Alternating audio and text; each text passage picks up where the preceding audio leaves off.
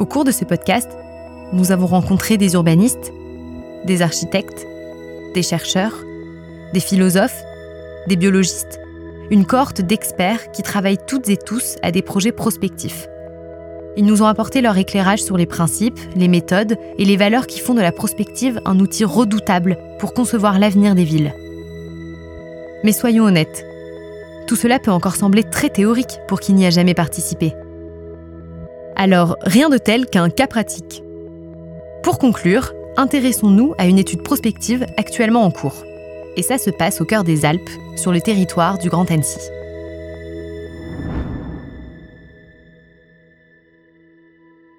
Nos futurs. Un podcast dédié à la prospective pour imaginer l'avenir des territoires. Épisode 6. Annecy. Ville ouverte. La prospective aujourd'hui, elle est utilisée par un grand nombre d'acteurs et un nombre grandissant d'acteurs.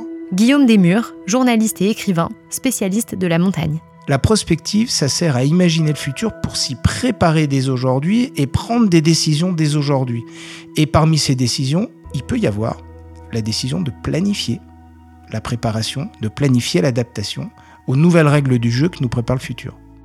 C'est dans la manière d'organiser la prospective qu'on peut la rendre théorique ou pratique. Iba Debouc, ingénieure urbaniste et directrice territoire à l'agence AREP, en charge de la prospective Grand Annecy, agglomération archipel. Si je prends par exemple l'exemple de démarche euh, comme Imagine le Grand Annecy ou Dessine le Grand Annecy euh, sur le territoire du Grand Annecy, donc c'est des démarches prospectives adressées aux citoyens. Donc on leur propose de participer à dessiner le futur de leur territoire. Dans Imagine le Grand Annecy, je crois que c'était une sorte d'observatoire pour faire des propositions sur la transformation du territoire parce que euh, les citoyens ont exprimé une inquiétude quant à son modèle de développement. Donc, euh, comment on fait pour euh, l'avenir de ce territoire? Donc, toutes les propositions ont été prises en compte et je crois qu'il y a une série de 90 orientations qui, qui ont été retenues. Et ensuite, Dessine le Grand Annecy, c'était une démarche hyper intéressante, encadrée par des experts. Donc là, je crois qu'il y avait trois agences d'architecture qui ont accompagné les citoyens sur 9 ou 10 sites pour dessiner le, le futur de ces sites dans une logique de transition du Grand Annecy on a commandé un champ de compétences. Stéphane Desgeorges, architecte du patrimoine et directeur du CAUE de Haute-Savoie. Parce qu'il y a un urbaniste, mais il y a un paysagiste, euh, il y a des gens qui s'occupent du climat, il y a des gens qui s'occupent des flux automobiles, il y a des gens qui s'occupent de même de la communication. Enfin, on, a tout ça parce que ce projet ne peut pas se faire avec un seul cerveau. Il faut un champ disciplinaire extrêmement vaste pour pouvoir répondre à la question, faire vivre les gens bien quelque part dans 30 ans. Et donc, faut quand même avoir quelques hypothèses. Elle aussi, ça suppose avoir une forme de curiosité quand même sur ce qui, se, sur ce qui est à l'œuvre en ce moment, y compris dans les champs de la création, ou des champs de la technologie, ou des champs de la non-technologie, mais en tout cas, des esprits curieux qui sont capables de se dire, tiens, il y a quand même des petites tendances qui se dessinent. Et euh, le prospectiviste a peut-être cette richesse-là, c'est d'être capable d'amplifier les signaux, et de se dire parmi ces signaux, je peux attraper celui-là, celui-là, celui-là. Et là, je pense que je peux commencer à dessiner une trajectoire qui tient la route, qui est plausible. Et si la trajectoire est bien posée, ça va permettre ensuite aux politiques d'organiser progressivement les opportunités pour qu'elles collent avec la trajectoire. L'agglomération d'Annecy, du fait de ses reliefs, de son exposition particulière au réchauffement climatique ou encore de son attractivité touristique, fait face à de nombreux enjeux. C'est pour cette raison que les règles d'urbanisme de la ville nécessitent d'être repensées pour l'avenir. Alors un débat public nommé Imagine le Grand Annecy a été lancé en 2018, suivi d'une étude prospective à l'échelle de la ville baptisée Annecy 2050, puis d'une autre, plus large, Grand Annecy, agglomération archipel. Mais derrière ces noms accrocheurs, comment ces démarches aideront-elles à dessiner les contours du Annecy de 2050 ça peut paraître théorique parce que c'est une affaire d'experts, mais notre étude, elle doit contribuer aux grandes décisions stratégiques à établir dans le cadre de, cette révision des règles d'urbanisme. En fait, à Annecy, on a la chance de travailler sur deux échelles. On accompagne la ville, enfin, on a accompagné la ville euh, sur sa prospective, que je vais qualifier de prospective opérante. C'est voir où on peut agir et comment on va s'en donner les moyens. D'après vous, euh, quelle place prend la végétation à Annecy? Pas spécialement beaucoup. Moi, je pense qu'il faudrait quand même en rajouter un peu plus parce que c'est vrai que dans les parcs, on en met souvent, mais dans la ville ou, même euh, dans des petites, euh, des petites allées, tout ça, il y a souvent euh, pas beaucoup de verdure. Et puis on accompagne également l'agglomération sur une vision peut-être un peu plus théorique, où là on travaille avec AREP, c'est un travail que porte le CAUE directement, donc bien évidemment en lien avec les élus. Et cette vision à l'échelle de l'agglo, elle porte plutôt sur les paramètres euh, de la trajectoire carbone et des trajectoires de mobilité. Pour commencer le travail, il a fallu faire un tour du propriétaire et tenter d'identifier les spécificités d'Annecy et ses enjeux de développement. Par exemple, sur les questions de mobilité, Bien sûr, on a pris en compte les spécificités du territoire et cette diversité de territoires. Chloé Mallier-Marche, responsable du pôle aménagement et innovation au CAUE de Haute-Savoie. À l'échelle du Grand Annecy, on a choisi de s'intéresser à la prospective territoriale en prenant euh, comme premier enjeu celui de l'adaptation au changement climatique et donc de la décarbonation euh, nécessaire, on va dire, du territoire pour répondre aux objectifs euh, fixés dans les accords de Paris. et donc à cette échelle-là, la question de la mobilité prend toute son importance. On est sur un territoire rural avec des transports en commun qui sont un petit peu en, retard ou qui sont en train de se développer, euh, et aussi parce que ben on, est euh, à une échelle de 34 communes avec certaines communes rurales qui sont un petit peu lointaines. Et aujourd'hui, sans voiture individuelle, on a un petit peu du mal à rallier euh, les différentes communes de l'agglomération. et effectivement, tout repose sur l'utilisation de la voiture individuelle. Alors moi personnellement, j'ai pas trop le choix parce que j'ai que 16 ans, donc j'ai pas le permis. Et bon, le scooter, c'est compliqué avec les parents, tout ça. Euh, voilà. Mais moi, si je pouvais utiliser une voiture, j'en utiliserais une. Mais sinon, je prends le bus, euh, le train, tout ça, tout ça. On a juste une ligne de bus, le Y22, qui passe. Soit très tôt le matin, soit euh, très tard. Mais, Donc, en fonction des villages, les bus, ils sont pas forcément très bien desservis Non, pas spécialement. Faire le pari du bus, c'est-à-dire d'un véhicule qui a besoin d'une route, bon, ça se discute. Après, on, a toutes les solutions techniques sous la main. Or, il ne se passe absolument rien aujourd'hui. En 2023, il y a toujours des transports en commun. Moi, j'habite un peu à l'extérieur d'Annecy. Quand vous avez des adolescents qui doivent prendre le bus, vous êtes confrontés d'un seul coup, parce que nous, on a des voitures, donc on ne le voit pas. Mais des adolescents qui prennent le bus, vous vous êtes confrontés à plein de problématiques quotidiennes euh, qui sont complètement hallucinantes. Si vous voulez prendre le bus d'Alex à Annecy, c'est un quart d'heure en voiture, ça coûte 3,50 euros. Vous pouvez pas acheter le billet sur Internet. Vous ne pouvez pas payer avec une carte bleue dans le bus, il vous faut des pièces de monnaie. Il faut des pièces de monnaie pour payer le bus. Ce bus, il doit y en avoir quelques-uns dans la journée, et c'est celui qui fait la desserte entre Annecy, la Clusa et le Grand Bornand. Ça, c'est un exemple. C'est un, une, une, problématique qui jusqu'à maintenant avait jamais été mise sur le tapis, puisque tout le monde a une voiture. Donc euh, le bus, on va dire que c'est secondaire. Donc aujourd'hui, je, pense qu'il faut, euh, il que les hommes politiques et femmes politiques, hein, hommes avec un grand H, euh, euh, soient beaucoup plus courageux, beaucoup plus radicaux, parce qu'on va pas y arriver sinon. Je pense que c'est assez compliqué parce que effectivement, c'est souvent un manque de budget. parce que du coup, plus le Grand Annecy s'élargit, plus il y a de communes à équiper. Après, euh, je sais qu'on n'arrive pas à nous remettre une ligne de bus pour manque de chauffeurs. Après aussi, euh, les communes s'y opposent. Enfin, je sais que notre maire s'oppose en grande partie à beaucoup de choses qui sont mises en, place parce qu'il veut garder son petit village.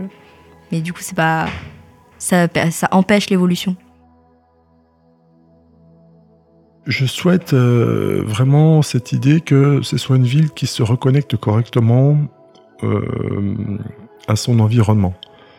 Tant sur la dimension climatique, mais à vrai dire, ici, là, on est des enfants gâtés. Euh, oui, il fait, il fait, parfois un peu chaud, mais globalement, ça va. Euh, on a le lac, on a les montagnes, on a des forêts, on a un terrain de jeu qui est extraordinaire. Donc, c'est pas tant là-dessus.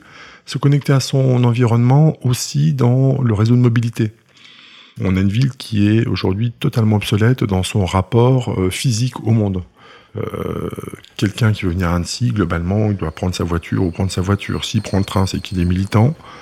Euh, l'autre alternative, c'est de prendre l'avion, mais est-on sérieux? Ma famille est à Toulouse et c'est vrai que jusque-là, ben voilà, je prenais l'autoroute du soleil, euh, ça c'était horrible. Et donc là, depuis euh, depuis deux ans, je, maintenant j'y vais par en moyen de transport, mais c'est euh, c'est très mal desservi en fait, c'est beaucoup plus long.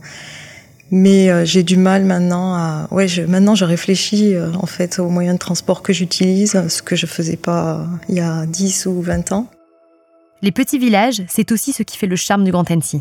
Mais les transformations des habitudes de transport des nouvelles générations d'Annéciens, la sortie progressive d'un modèle où la voiture est l'unique mode de déplacement, tout ça viendra nécessairement avec quelques aménagements dans les communes. C'est un choix d'adaptation au bouleversement climatique, mais aussi de confort de vie pour les habitants. Et là encore, tout le monde n'est pas du même avis sur le devenir de l'habitat à Annecy. Voilà, on, a quand même là un vrai problème de rapport euh, au monde dans cette ville. Et puis, moi j'aspire à une ville qui puisse euh, un peu gagner en hauteur. Euh, je trouve que pour l'instant, elle était un peu trop timide dans son expression urbaine. Et en fait, elle a les capacités de, de recevoir de la hauteur pour justement libérer les sols. L'objectif étant que à chaque fois qu'on va gagner en hauteur, on va libérer au sol des espaces jardiniers, des espaces d'aménité.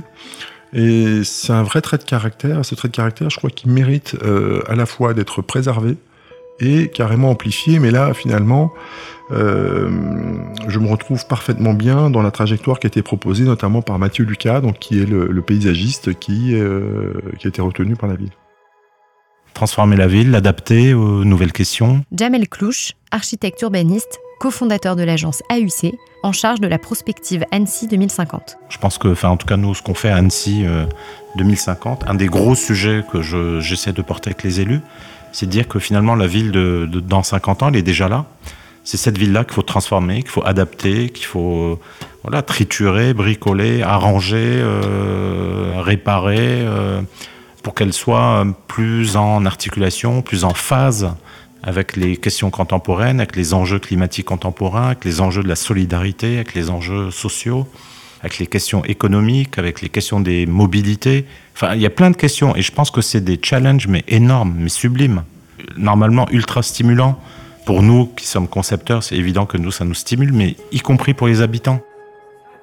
On est sur un territoire où on doit accueillir euh, du monde parce qu'on a une démographie qui est quand même très importante euh, à l'échelle euh, de la Haute-Savoie et sur le territoire d'Annecy et du Grand Annecy.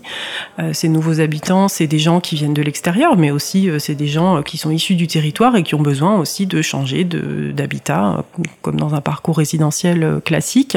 Le constat, c'est que on est dans une ville attractive. Nora Sego-Labidi, maire adjointe de l'aménagement durable et de l'habitat à la ville d'Annecy avec euh, aujourd'hui un contexte de difficultés économiques d'un certain nombre, euh, de problématiques aussi euh, de construction, c'est-à-dire qu'on a aujourd'hui un sentiment de congestion de la ville hein, qui est lié aujourd'hui à des problématiques de mobilité, mais qui sont aussi par le fait aussi d'une densification importante hein, depuis ces décennies passées. Oui, mais vu la population qui est grandissante à Annecy, c'est vrai qu'on a le sentiment un peu qu'il y a trop de monde et que c'est plus adapté au niveau de, hum, des routes, euh, il y a beaucoup de bouchons. Il y a toutes ces petites choses-là, donc on se dit si ça continue à croître, hein, parce que Annecy attire euh, toujours autant de monde, malgré la cherté de la vie, cherté des loyers, ça attire toujours autant de monde. Il va falloir peut-être s'adapter à ça après. Comment on va organiser l'accueil de nouvelles populations, parce que c'est la tendance dans laquelle on est installé. Euh, c'est un vrai problème de riches, mais c'est quand même un problème heureux, que de savoir qu'on on, reste un territoire d'accueil. Euh, et donc, territoire d'accueil, ça suppose de trouver les solutions pour continuer à accueillir dans un espace urbain qui, en fait, est déjà quasiment consommé. Comme il n'y a plus euh, beaucoup de place à Annecy, est-ce que tu aimerais loger individuellement, individuellement bah, comme il n'y a plus beaucoup d'espace à bah, dans ce cas, je préfère un, logement euh, collectif. On a euh, aujourd'hui euh, plusieurs facteurs un peu contradictoires. On a d'un côté l'arrivée de population et une croissance aujourd'hui qui s'installe de fait par l'attractivité économique et d'un autre côté on a une population qui dit stop, on est on, est en surpopulation, un sentiment hein, de, je dirais de de, penser qu'on est, on est, on est nombreux, on est là et qu'il faut mettre des murs et qu'il faut arrêter euh, que les populations arrivent. Et puis ce tourisme de masse aujourd'hui qui est fait omniprésent. Donc, comment on doit euh, répondre à ces contradictions euh, aujourd'hui euh, et surtout quand on a aussi des législateurs aujourd'hui qui nous disent en gros il faut préserver les terres agricoles et de fait on est tous d'accord là-dessus pour pouvoir densifier la ville. Comment on s'y prend? Et pour s'y prendre, il faut donner une vision, une vision et expliquer, vous allez dire, comment effectivement atténuer cette perception que la ville aujourd'hui euh, ne peut plus accueillir autant de population. Ce qui est faux, parce qu'aujourd'hui, euh, il y a des densités qui sont effectivement présentes dans certains secteurs et d'autres pas.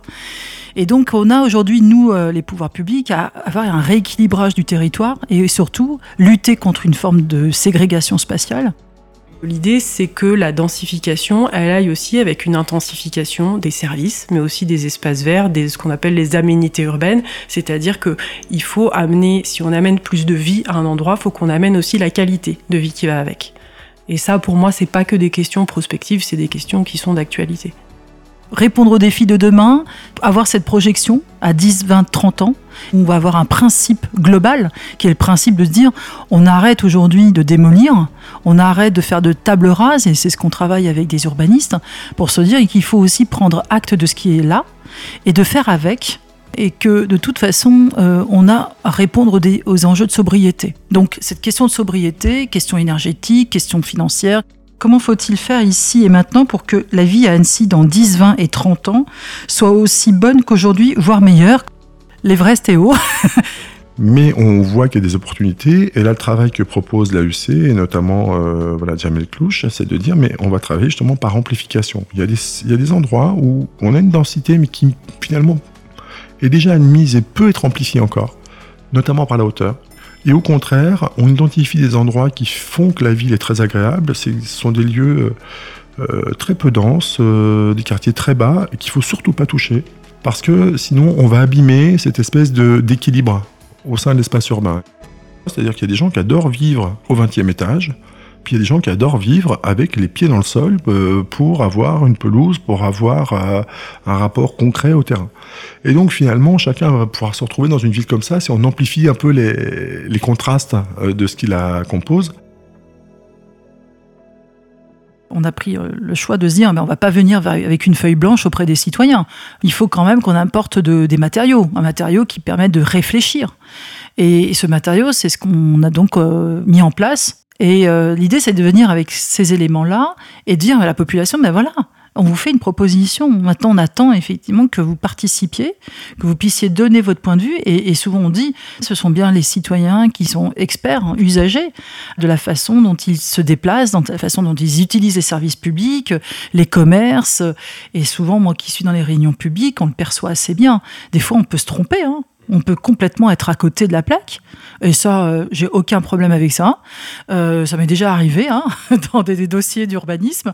Euh, faire un retour en arrière, pour moi, il n'y a aucun problème. C'est-à-dire qu'il faut avoir cette sensibilité de se dire, on, est là pour aussi avancer. Alors, c'est vrai qu'il y a des, des invariants. Il y a des invariants qu'on pose, mais ça, on le dit.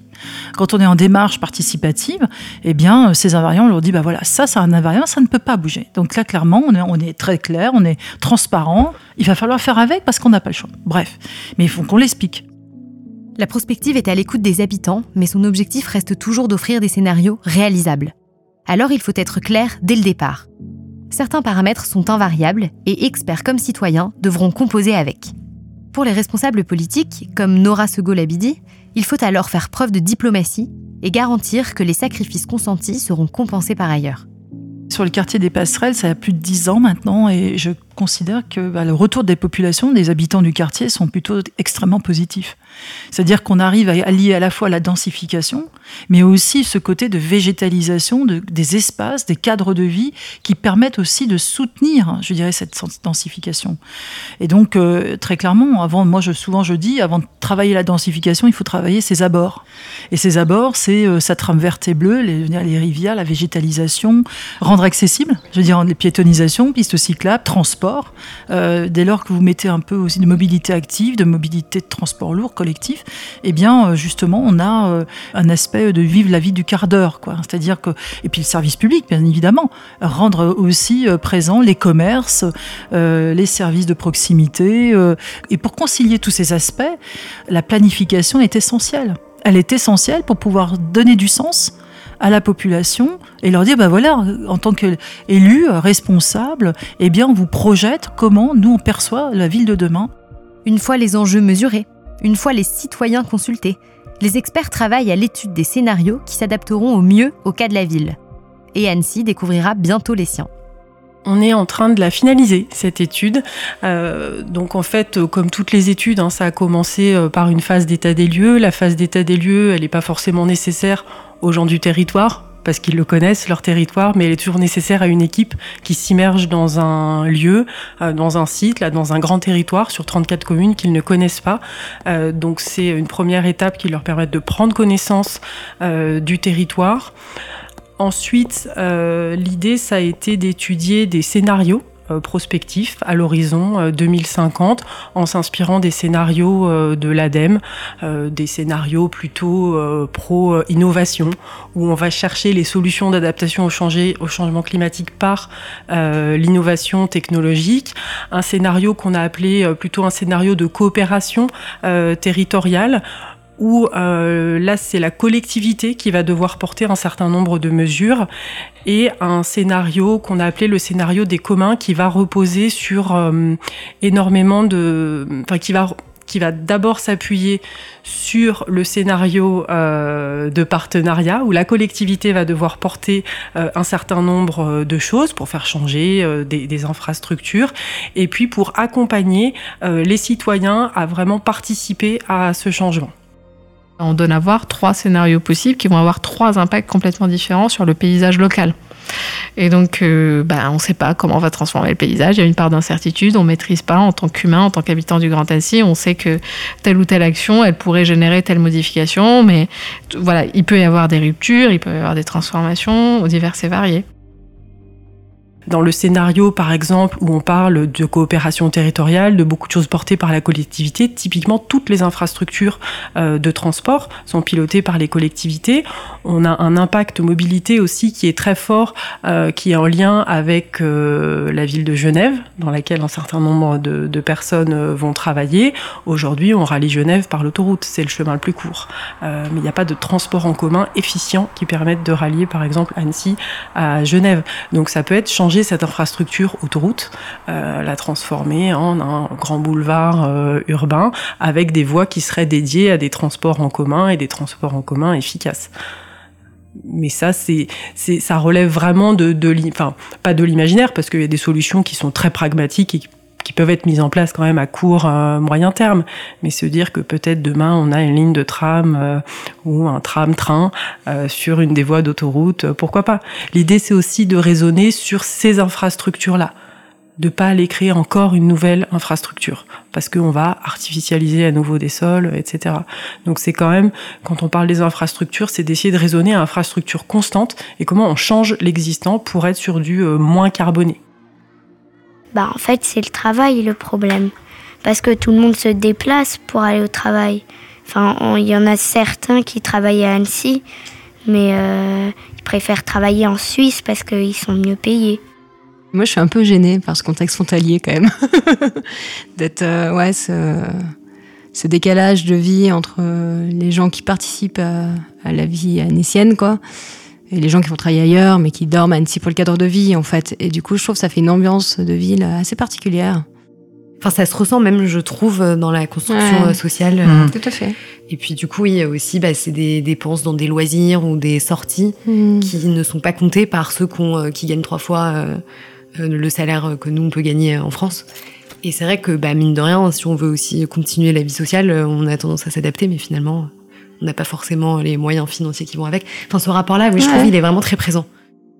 Moi, je pense que c'est vraiment une ville qui est très prometteuse justement parce qu'elle a cette, euh, cette particularité dont on vient de parler, mais qui en même temps est, est compliquée. Euh, Enfin, moi, je me vois pas, par exemple, élever mes enfants à Annecy parce que j'ai envie qu'ils soient confrontés à la diversité, euh, qu'ils aient pas une illusion, un rapport à l'argent et, et, euh, un mode de vie qui soit pour moi complètement hors sol. J'ai envie qu'ils qu'ils soient confrontés à une réalité que j'ai personnellement connue.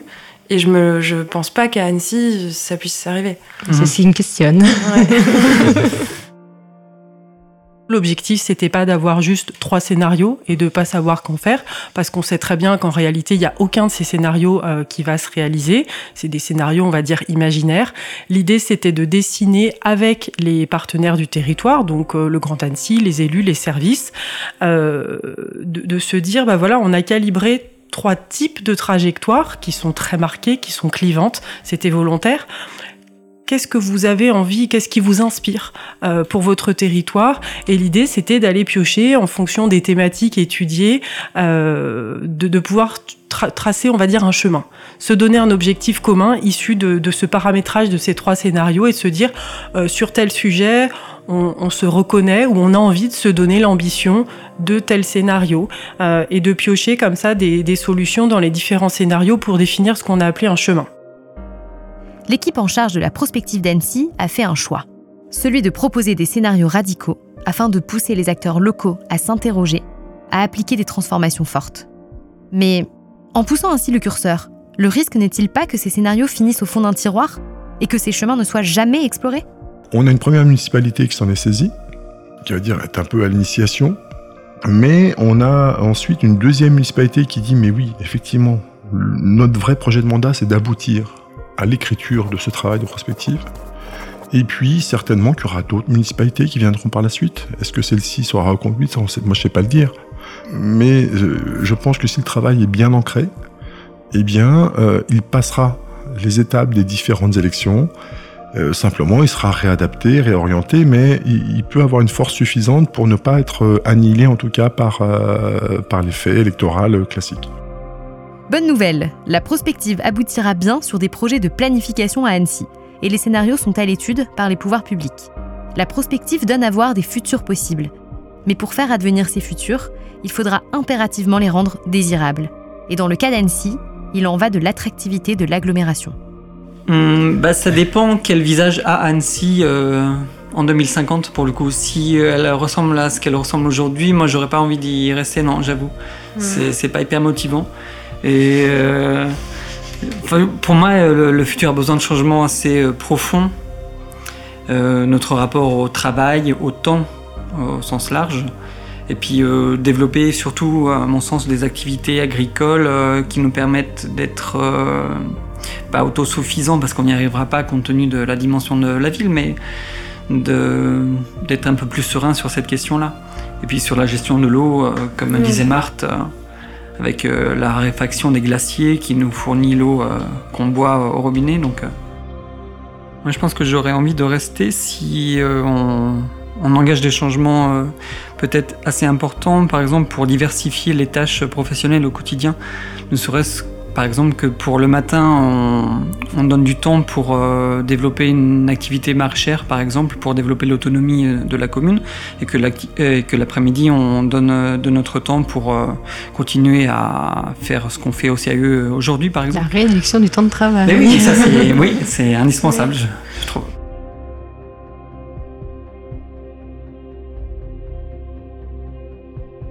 C'est la fin de ce podcast Nos Futurs conçu par le Conseil d'architecture, d'urbanisme et de l'environnement de Haute-Savoie et produit par Chiznan.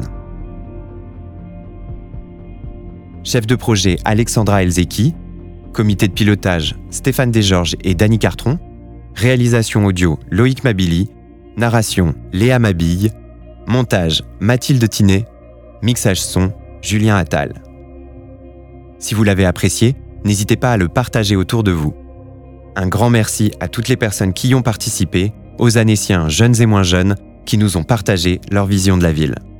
Pour découvrir toute la programmation et les événements du CAUE, rendez-vous sur ilo-s.caue74.fr. À bientôt!